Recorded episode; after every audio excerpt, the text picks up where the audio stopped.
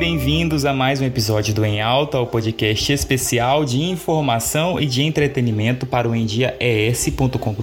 Eu me chamo Luan Ribeiro e se essa é a sua primeira vez aqui, muito bem-vindo, bem-vinda. Espero que vocês gostem. Tem outros episódios, tá? É, para você ouvir com vários temas, mercado, sexualidade, comportamento, enfim. Vai lá no endiaes e vocês vão localizar esses episódios. No meu Instagram, arroba Ribeiro, eu coloquei um linkzinho lá no destaque, onde eu listei, botei tudo listadinho, os, desde o primeiro episódio até hoje, para vocês conseguirem achar mais fácil. Eu convidei hoje uma mulher empoderada que alcançou milhões de visualizações na rede social com seus vídeos falando sobre o corpo feminino, falando sobre o universo feminino, falando sobre a força da mulher. E ela tá com um vídeo que viralizou tanto, ela foi tanto atacada, xingada, que eu convidei ela para falar sobre não só sobre esse vídeo, mas como num todo, sobre a sexualização, sobre a vulgarização do corpo feminino. Gente, só explicando rapidamente, ela fez um vídeo onde ela tá usando uma, blu uma blusa sem sutiã por baixo. Nem é transparente a blusa, mas os bicos, dos os mamilos dela ficou acentuado, né, acentuados. E ela começou a ser atacada por mulheres, por homens, enfim, de tudo quanto é nome vocês imaginarem, menos de santa. E eu fiquei assim pensando, meu Deus, gente, que absurdo, é só mamilos, né?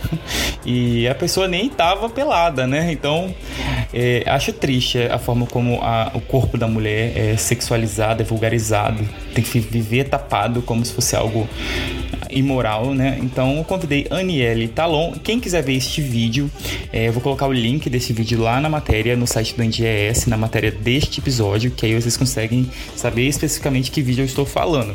Bom, sem mais delongas, é, bem-vinda Aniele Talon.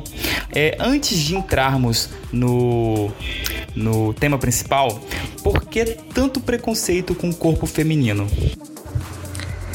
Quero cumprimentar primeiramente os ouvintes capixabas do NDIAS. Gratidão por estar aqui nessa oportunidade, podendo falar a partir do coração, podendo falar a partir da minha consciência. Gratidão por essa oportunidade de poder expressar. O preconceito ao corpo da mulher está mais ligado à objetificação dele. Hoje o corpo da mulher pertence à indústria farmacêutica quando diz a ela que ela tem que tomar anticoncepcional. É, sob o discurso de que isso a empodera, a liberta, quando na verdade isso é uma falácia, né? Os anticoncepcionais eles bloqueiam o instinto feminino, a ciclicidade feminina. O corpo da mulher pertence às propagandas de cerveja, de motel, a tudo que dá prazer ao homem. Se você vê, tem uma mulher bonita lá estampado, né? É, o, o corpo da mulher pertence à moda, ao padrão estético. Então, ao marido, né? Isso tem até passagens bíblicas, né? Que, que fala que o corpo da mulher pertence ao marido. Por mais que não seja exatamente isso, mas é as interpretações errôneas também de textos sagrados é, leva a essa deturpação, né? Então hoje o corpo da mulher pertence a todo mundo menos a ela. Pertence à igreja, né? Pertence à, à política. É, a mulher ela não pode abortar, né? Porque o corpo não é dela. O corpo pertence a uma instituição. Então existe esse preconceito ao corpo da mulher, porque todo mundo quer mandar no corpo da mulher, todo mundo quer ter direito ao corpo da mulher, né? E essa é uma excelente questão, né? O corpo da mulher é o ventre, né? É o nascimento, a vida, é, é um espaço de muito poder, né? O corpo da mulher é um espaço de muito poder. E tudo que tem muito poder é algo censurado. Então, o corpo da mulher hoje é um espaço amplamente censurado, dominado e é um espaço de pré-conceitos. Na sua opinião, em que momento da história a mulher se permitiu ser dominada pelo machismo? Bom, a mulher ela não se permitiu ser dominada, na verdade foi uma consequência, né? Acho que ela não teve muita alternativa de acordo com a evolução da nossa história, né? Da nossa história, né? Então, é, como eu falei, nós tínhamos é, tribos matrilineares, né? Onde as mulheres eram o centro daquela sociedade. As mulheres conheciam o mistério da vida, da morte, né? Então elas tinham conhecimento dos ciclos da vida, né? Tinham essa percepção da vida. E nós vivemos uma transição da, da sociedade de coleta, de agricultura, para daqui a pouco uma sociedade de caça, de conquista, que começou a criar uma nova estrutura é, social, que começou a prevalecer muito mais a força física, a habilidade masculina, é, do que as características é, femininas, né? Então, os homens, eles também se tornaram cada vez mais conscientes, orgulhosos do seu poder de luta, de vencer, de conquistar, de tirar a vida, né? É, e começou a substituir substituir essa veneração da deusa mãe, da mulher, pelo orgulho de serem também co-criadores da autoridade, da dominação, do mais forte. Então, ou começou a ter uma equivalência, as mulheres faziam celebração, né, da, da, da, da menarca, das meninas, dos nascimentos, e, e os homens então começaram a ter um, um, um poder maior sobre as suas capacidades é, fisiológicas, entendendo que também faziam parte desse clã. Então, o surgimento das armas também, cada vez mais potentes, é, começou a, a criar uma casta de guerreiros e o desenvolvimento também crescente da agricultura e depois a intervenção do arado, a domesticação dos cavalos, a criação dos feudos fez com que então a gente criasse uma sociedade muito mais combativa, muito mais da força física, muito mais é, da, da expansão, da dominação, onde teve que usar muito mais os recursos da força masculina do que a feminina. Então, quando houve também o cercamento dos campos e a produção, a expansão da agricultura também para alimentar os feudos, o homem precisou escravizar outros homens para essa produção e, consequentemente, também houve a escravização dessa mulher, né? É, a, a, a palavra propriedade, né? Ela vem do pater, né? O matrimônio vem do mater patrimônio vem do pater. Então a instituição casamento, por exemplo, ela surgiu daí. Casamento não tem nada a ver com amor. O casamento na ideia de amor foi coisa do século passado, com a ideia hollywoodiana. A construção do casamento veio justamente para passar a propriedade privada para o filho legítimo.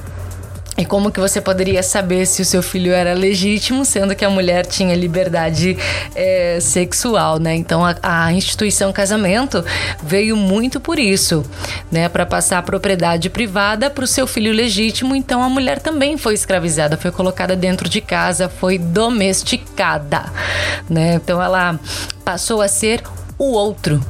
Ah, filósofa existencialista Simone de Beauvoir fala muito sobre essa questão da mulher como o outro em seu livro O Segundo Sexo. E a mulher passou também a ser uma propriedade do homem, né? A, a, a, a própria prostituição, ela também é um subproduto do casamento, porque devido a essa restrição da liberdade sexual da mulher e domesticação, uh, começou a, a existir as casas de prostituição e a objetificação da mulher e a separação aí também da mulher puta, da mulher santa, da mulher para casar e da mulher para se divertir, né? Então, essa consciência masculina que não honrou o feminino, né? Esse feminino da deusa, da, da, da, daquela que provê a vida, ela foi substituída por essa consciência mais bélica, guerreira, da força, da dominação. E essa dominação chegou também à mulher e a gente é, tem essa, esse resultado até hoje, né? Da não honra. E a gente também tem muita influência da igreja com isso, né? Da igreja patriarcal, do sacerdócio, do Pai, do Filho, do Espírito Santo, né? Onde não há reverência à mater, à mãe, né? Se a gente olhar na, na, na história religiosa que nós temos, da igreja católica, de Jesus, a gente tem um marco de história de antes e depois de Cristo, né? Nossa história é marcada por um, um Cristo, né? A mãe de Cristo, de Jesus, era virgem e, e, e a mulher que ele que ele se envolveu, que nem fala ainda de Maria Madalena, era uma prostituta. Então nós temos uma virgem, uma prostituta também na religião, né? Então isso tudo foi uma consequência. É de um desenvolvimento aí de consciência de uma, de uma dominação masculina distorcida, né? Então as mulheres acabaram sendo muito reféns desse machismo, né? O machismo é essa deturpação, violação é, dessa energia masculina distorcida. E dentre inúmeros dos seus vídeos, um tem chamado muito a atenção, que é o intitulado A Condenação ao Feminino Parte de uma Sociedade Hipócrita. Esse é o título. É, nesse vídeo você aparece vestindo uma blusa sem sutiã, deixando seus mamilos acentuados, é, onde você explica as funções dos mamilos e, e os expõe como algo que deveria ser normal. Por que, na sua opinião, esse vídeo tem tanto alcance? Eu acho que esse vídeo tem um, teve muito alcance porque ele fala o que muita gente queria falar. Porque a gente vive sim uma sociedade hipócrita. E essa sociedade hipócrita, ela foi muito construída por base na pornografia. A gente tem uma construção da pornografia, que a pornografia é algo que precisa ser falado, porque para mim é uma pandemia silenciosa, é algo velado. A, a, a noção do sexo, a referência do sexo hoje com a pornografia, ela acaba adoentando muita a mente do ser humano. E se você vê o que é a pornografia, né? É uma dominação masculina também, né? É uma violência, é uma péssima referência de uma troca sexual, né? O que a troca sexual é algo maravilhoso, né? Algo que nos leva ao divino, né? A condução ao divino. A energia sexual é energia muito potente, energia orgástica, energia de criação, energia vital, energia da vida. Só que existe muito tabu em cima dessa dessa dessa informação né? Nós temos dois grandes tabus hoje quanto humanidade: a morte e o sexo. É, e, e, a gente tem muita referência da pornografia, a pornografia hoje coloca mais uma vez a mulher como um ser objetificado, né? Então, é, a, a, referência do corpo da mulher fica muito nesse lugar. O homem, quando ele olha uma mulher, é, ela nem precisa tá, tá, tá mostrando o seio. Ela, é, ele já tem uma historinha pronta, porque o que, que é o vídeo pornográfico? Ele traz uma historinha, ele conta uma historinha. Né? E nós temos é, na nossa mente neurônios espelho. O que, que são os neurônios espelho? Quando você assiste uma imagem, por exemplo, você assiste uma pessoa caindo, você pula da cadeira porque você acha que você está caindo, né? Você assiste uma cena romântica, uma cena de emoção, você chora junto. O, a tua mente, ela não sabe diferenciar se você está assistindo a cena ou se realmente é você que está vivendo. Então, quando as pessoas assistem muito esse tipo de conteúdo, eles acabam arquivando esse tipo de informação e querendo até mesmo projetar essa informação, querendo viver essa informação. E a gente sabe quanto tipo de conteúdo pornográfico tem, dos mais soft aos mais hards, aos mais violentos, né?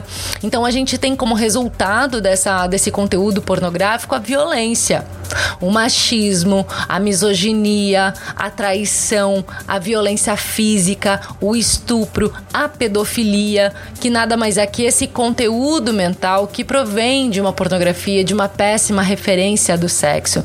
E a gente precisa entender mais uma vez essa reverência e honra ao feminino, ao corpo mulher, né? Ao corpo mulher que gesta um ser humano, até porque todo mundo veio de um útero, né? Ou você veio de uma chocadeira, né? A gente não veio. Essa é outra referência, né? Que a, que a, a religião patriarcal traz, né? Da humanidade que vem de uma costela e não de um útero, né? Então todos vieram de um útero e todos precisaram de um peito para se amamentar, né? Para alimentar quando essa era a única coisa que você podia se alimentar.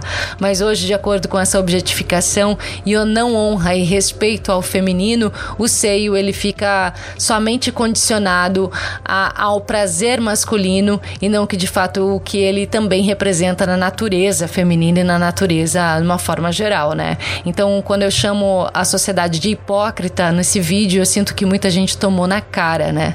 Muita gente tomou na cara e é por isso que eu acho que ele fez muito sucesso, porque é algo também que muitas pessoas gostariam de falar. Nos comentários desse vídeo, é, muitos homens é, estão te xingando e, por incrível que pareça, há muitas mulheres reforçando esses ataques. É, na maioria das críticas, a questão da religião é usada como ponto de oposição à exposição do corpo feminino. É, se você pudesse falar diretamente com essas pessoas, o que você diria?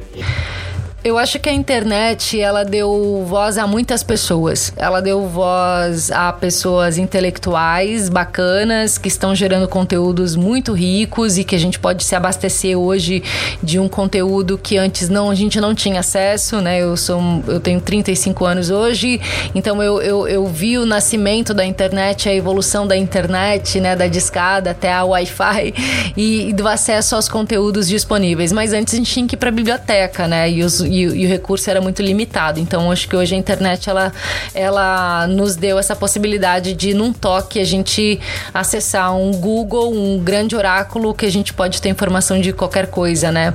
É, hoje uma criança de 10 anos tem muito mais informação que um imperador romano, né? É, como diz Augusto Cury.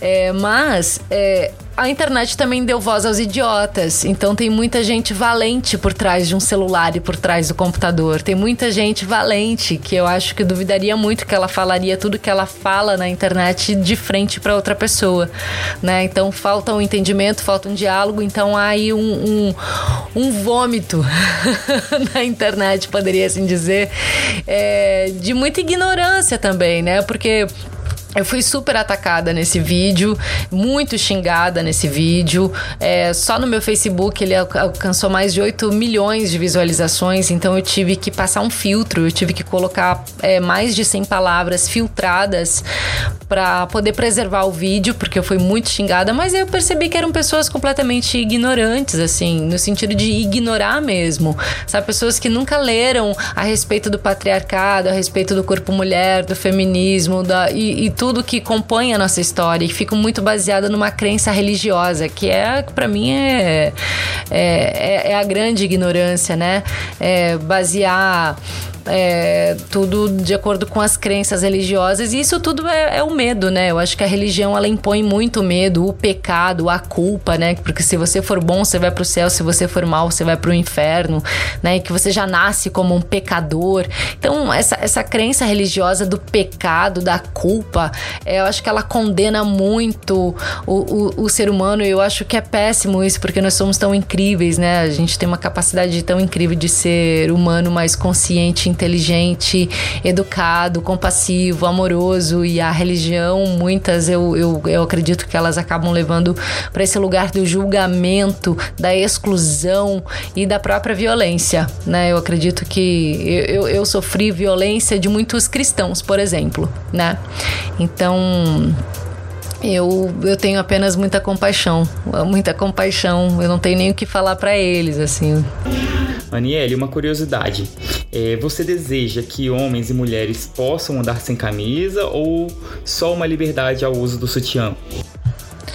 Não, eu não, não desejo que homens e mulheres possam andar é, sem camiseta, né? Principalmente as mulheres, que homens já podem, né? Homens eh, não tem problema nenhum. Na verdade, o mamilo, né? O, o, o, bico do peito é algo muito censurado, né? Se você vê uma foto na, na internet, pode estar homem e mulher um do lado do outro, mas o bico do peito da mulher ele tá censurado porque não pode, não pode. Amamentar em público não pode, né? Porque tá sexualizado, muito por causa daquele conteúdo pornográfico também, né? Também não vou ser aqui hipócrita e falar que o seio ele só serve para amamentar um um, bebê, até porque nós também sentimos muito prazer no seio, né? Mas é essa objetificação e como ele é olhado, né? É, é, hoje pelos homens. Então, assim, eu sou uma mulher que eu não gosto de usar sutiã. Eu não uso sutiã. Eu não, não, não, não me sinto à vontade com sutiã. Então, tem muitas manas, muitas mulheres que também não, não, não sentem mais vontade. Que quando chega em casa, a primeira coisa que elas querem é tirar o sutiã. Pô, quantas vezes eu fui numa loja e vi uma blusinha linda, legal, assim, que eu pensei, putz, eu não vou poder sair com isso aqui na rua, que eu vou ser assediada ali na esquina. E nem preciso estar tá mostrando o bico do meu seio para ser assediada. Eu posso estar de calça jeans e camiseta de gola, que eu também vou ser violentada, porque a nossa sociedade ela é machista e a mulher está objetificada. É isso que está acontecendo. É, é, muito desafiador ser mulher, tá? É, não é fácil habitar um corpo mulher e quando a gente tem toda essa consciência machista que não honra a mulher, que não respeita a mulher, né? Então eu não sei também de onde tiraram essa ideia de que a roupa da mulher pede, né? Ah, tá pedindo, pediu para ser estuprada, pediu para ser violentada, pediu. A gente não pediu nada, a roupa não tá pedindo nada. É o conteúdo da cabeça das pessoas, da mente das pessoas que está errado, que tá vendo as coisas de uma forma errada. Fala um pouco pra gente sobre os seus projetos, como as pessoas podem ter acesso a eles. Eu faço um trabalho de empoderamento feminino. Para mim, empoderamento é consciência, é autoconhecimento. Né? Empoderamento para mim não é simplesmente eu sair, queimar sutiã, é, passar batom vermelho e postar foto de biquíni. Eu acho que isso é muito superficial. Eu acho que é, o empoderamento ele parte de uma construção da consciência da mulher sobre o que ela pode. Né? Hoje as mulheres têm medo de poder né? De serem elas mesmas, porque é uma a gente tá numa sociedade que condena muito a mulher, só sendo mulher, estando num corpo mulher para entender o que é estar desse lado, né? Então eu faço um trabalho hoje onde eu acolho e recebo muitas mulheres que vêm de uma construção religiosa ou que vêm de relacionamentos tóxicos ou onde elas não conseguem se realizar sexualmente, profissionalmente por culpa, por medo, por julgamento, por essa construção aí que condena muito a mulher, né? Então, o empoderamento é dar uma consciência de que ela pode, pode sempre, pode muito. Então, eu faço um trabalho e quem quiser conhecer é só seguir as minhas mídias que vai saber mais. Eu quero saber de você sobre a frase polêmica mulher não vota em mulher. É, para você, é uma frase verdadeira ou é só um equívoco social? Mulher não vota em mulher? Na verdade, eu acho que mulher deveria votar em mulher. Eu vejo um movimento nesse sentido. Mulher vota em mulher. Né? E eu até levanto essa bandeira também. Eu acho que a gente precisa mais da mulher na política, na representação política brasileira. Se você olhar é, o nosso Senado, o nosso Congresso, você vê muito, muita gravata tem muita gravata lá. E é como a gente está hoje no pé da história, a gente está numa estrutura piramidal onde tem muita gravata no topo, uma consciência masculina. E não é possível, sendo que a gente é dual né? Sendo que a, a, a, existência ela é polarizada, ela é dual, é o masculino, o feminino, o quente, o frio, o dia e a noite. Então, quando a gente tem a dominação apenas de um polo, ou seja, somente de uma consciência masculina, ele é imperfeito, ele é desequilibrado, porque é, é necessário ter a visão e a perspectiva feminina para gerar uma totalidade e uma harmonia, né? Então, eu tenho aqui uma visão feminina, você que está me ouvindo, você tem a sua visão masculina. É por isso que é, nós precisamos dos relacionamentos, do casamento, do homem e da mulher juntos, né? Pra gente realizar os nossos sonhos, nossos propósitos, eu vou precisar da visão masculina e assim como o homem também vai precisar da minha visão feminina, para assim a gente é, se tornar uno, realizar o que a gente veio realizar. Então não é possível a gente ficar só pendendo para apenas uma única consciência e polaridade. A gente fica completamente desarmônico. E é nesse lugar que a gente está hoje, né? Então não há reverência à terra, não há reverência à mulher, não há um cuidado com o planeta, né? Porque o planeta é mulher, né? No caso, no sentido planeta, ele é feminino, no caso, né? A mulher, ela também é feminina, ela, ela, ela é representação da energia feminina, ela é o arquétipo do feminino, assim como a Terra também, né? Então, se a gente olhar para a Terra hoje, ela está sendo violada e violentada e estuprada diariamente, muito por essa conduta masculina distorcida. E nas suas considerações finais, né, que tá acabando essa grande aula que a gente tá tendo com você, é, deixe uma mensagem para as meninas, mulheres da nova geração. Mulheres, nós precisamos de uma tribo. as mulheres hoje sinto que elas estão muito sozinhas e, e um dos meus trabalhos é a desconstrução da mulher patriarcal que é a mulher completamente desconectada do seu corpo, do seu ciclo, do seu sangue, do seu útero, do seu corpo mulher. Ela tem medo de ser mulher, ela tem medo de ser um polo in, um polo mais feminino, porque ela aprendeu que precisa ser líder, que ela precisa, aprendeu que precisa ser a guerreira. E isso está causando muita doença no corpo mulher. A gente está vivendo uma era hoje de uma pandemia de disfunção feminina, mulheres com mioma, mulheres com endometriose, mulheres com candidíase, mulheres com muita alcoólica, mulheres é, com SOP. E isso tudo é o desequilíbrio da energia feminina no corpo mulher. Então, você, mulher que está me ouvindo, você ocupa uma energia feminina que precisa ser honrada e reverenciada. E você precisa aceitar isso, você precisa aceitar o seu feminino.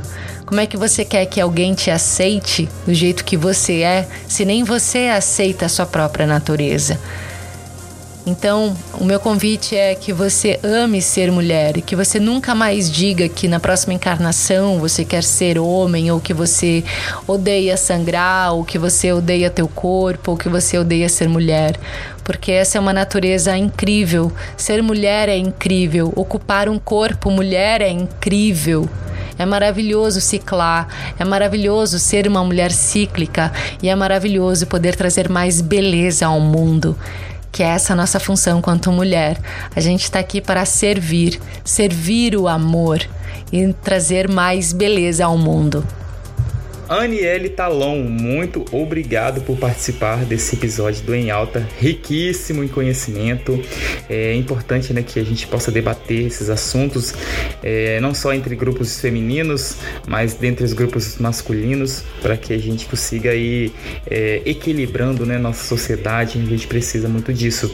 Agradeço ao espaço do NDIS, gratidão por essa oportunidade de poder trazer essa comunicação tão importante nesse momento planetário. Gratidão você ouvinte, gratidão pela sua presença aqui, por ter dedicado um tempo vida a essa escuta. Sou grata. Bom, muito obrigado você que ouviu a gente aqui até o final. Deixe o seu comentário, compartilhe, convide um amigo para ouvir também com você, uma amiga, tá bem? Espero que todos vocês tenham gostado. Aniele, novamente, muito obrigado e parabéns pelo seu trabalho. Pessoal, acompanhe este e outros programas, conteúdos, textos, matérias, enfim, é muito conteúdo bom pra caramba lá no endiaes.com.br. Um grande abraço.